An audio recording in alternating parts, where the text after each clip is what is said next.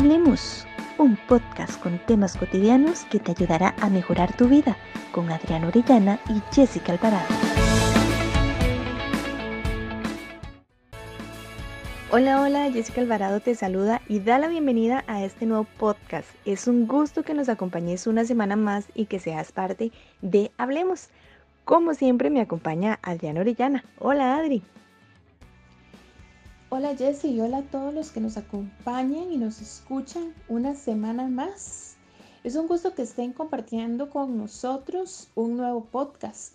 Antes de empezar, queremos recordarles que nos pueden escuchar a través de Anchor y las diversas plataformas como Spotify, Apple Podcasts y Google Podcasts. No olviden compartirlo con sus amigos.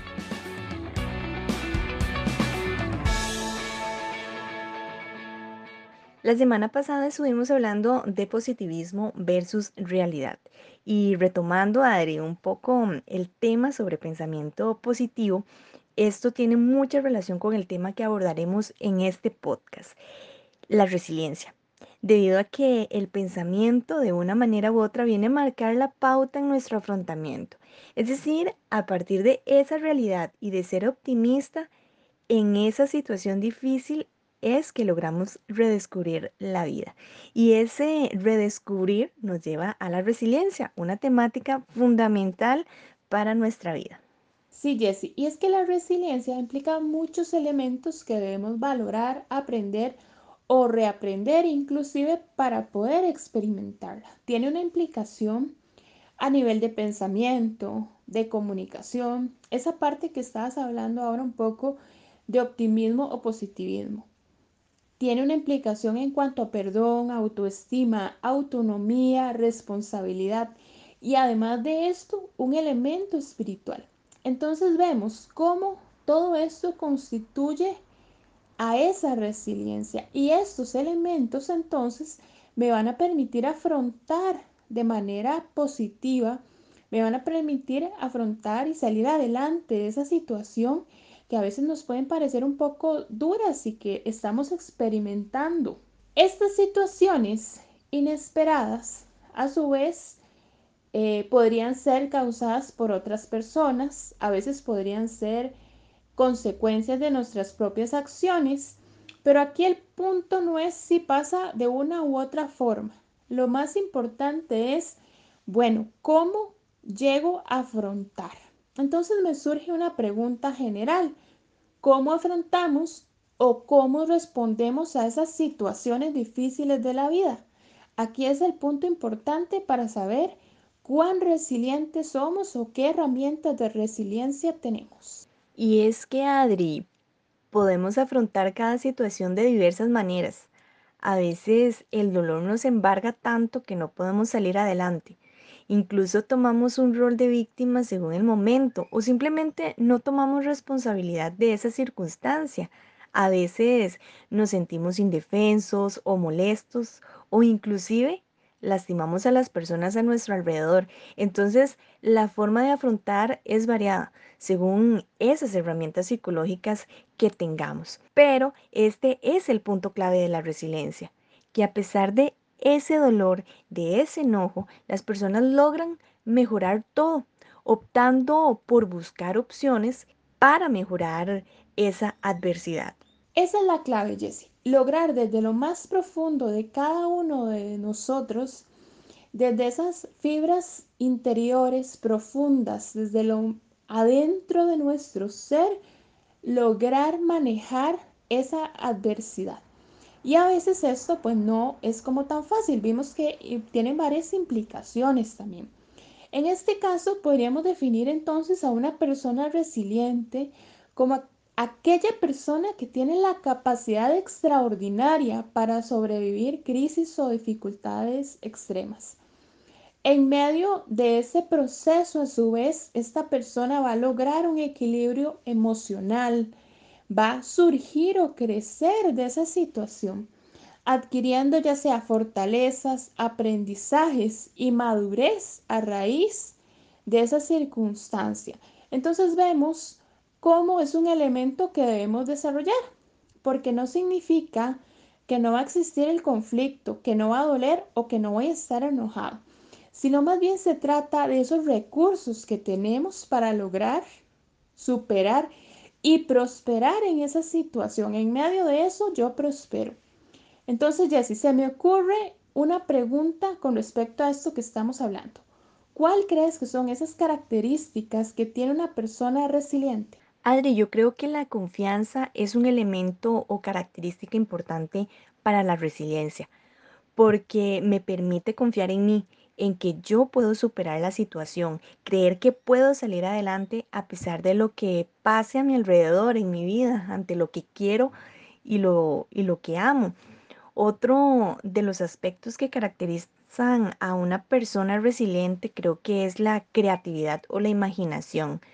Estas también tienen pues una parte importante ya que con ellas encontramos alternativas para poder solucionar la situación o al menos encontrar opciones para abordarla de una manera distinta. El encontrarle el sentido a las cosas al momento, el preguntarse para qué estoy experimentando esa situación, no el por qué a mí, que es una pregunta muy frecuente, sino el para qué esto sin duda me dará un sentido diferente de cómo vivir.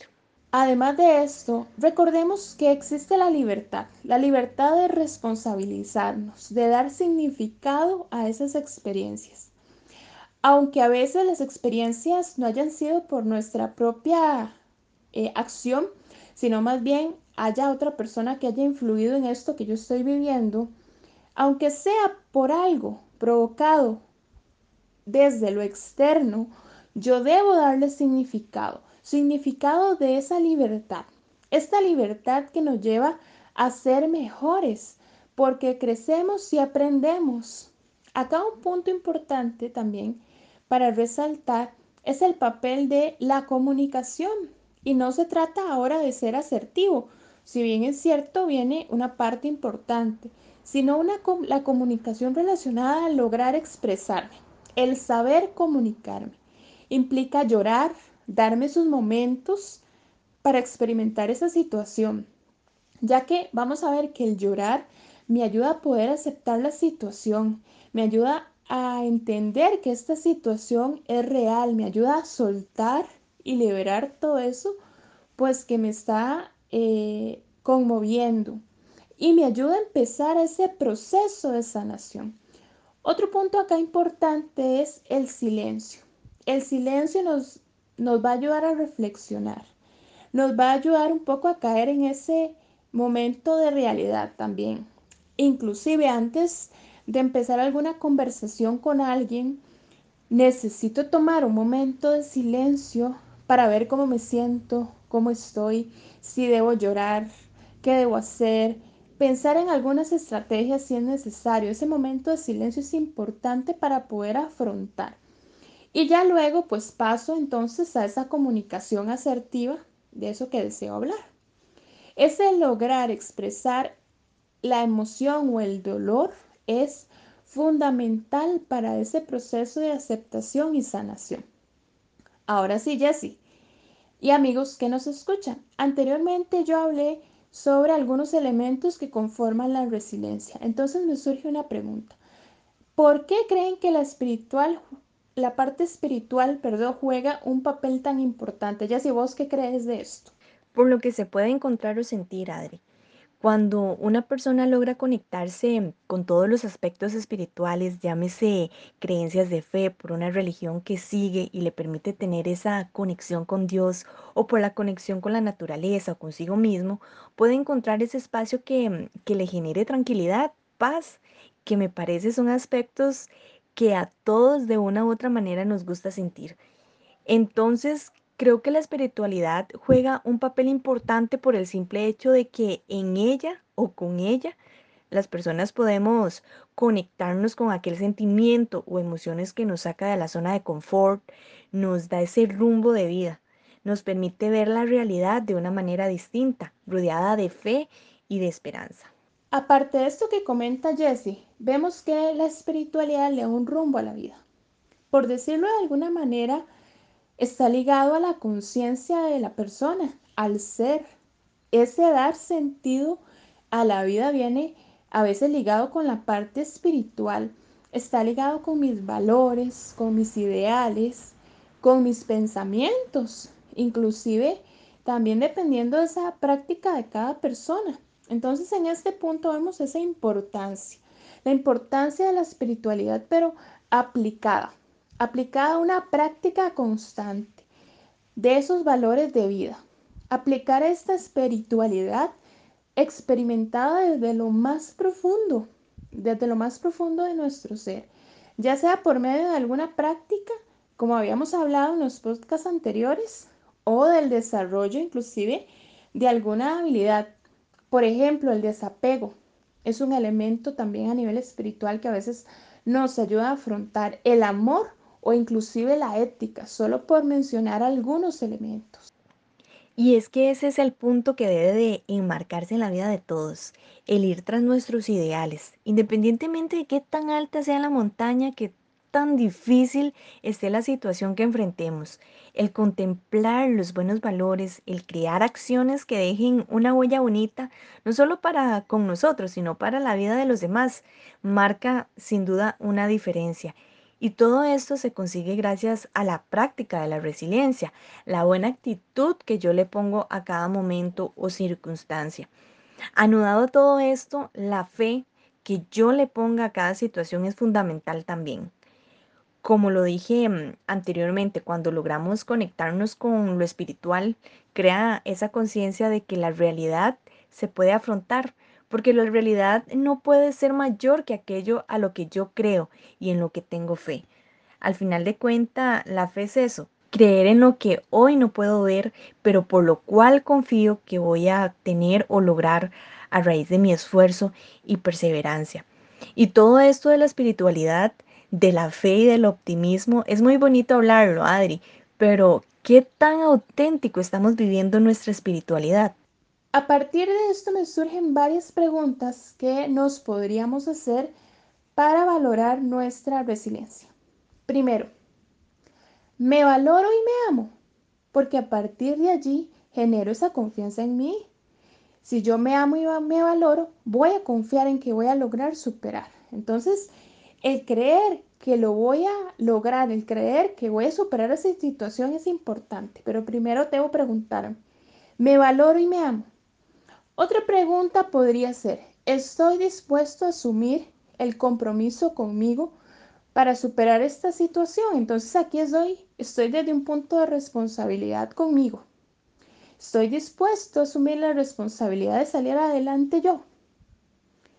Otro punto para reflexionar sería, generalmente, ¿cuáles son mis pensamientos? ¿Pienso positivamente o negativamente sobre esta situación que debo afrontar? Es valorar, bueno, cuál es el tipo de pensamiento que tengo.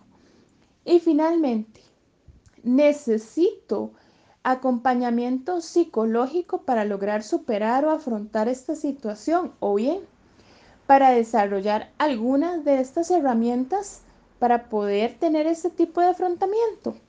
Entonces, con estas preguntas para reflexionar, finalizamos el podcast de hoy. La próxima semana estaremos abordando este mismo tema, pero preguntándonos cómo sé si mi resiliencia está interiorizada. Por lo que los esperamos la próxima semana, no se lo pierdan.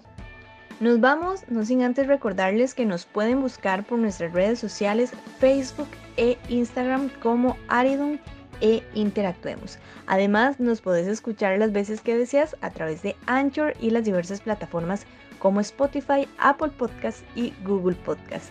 No se olviden de compartirlo con sus amigos. Hasta la próxima.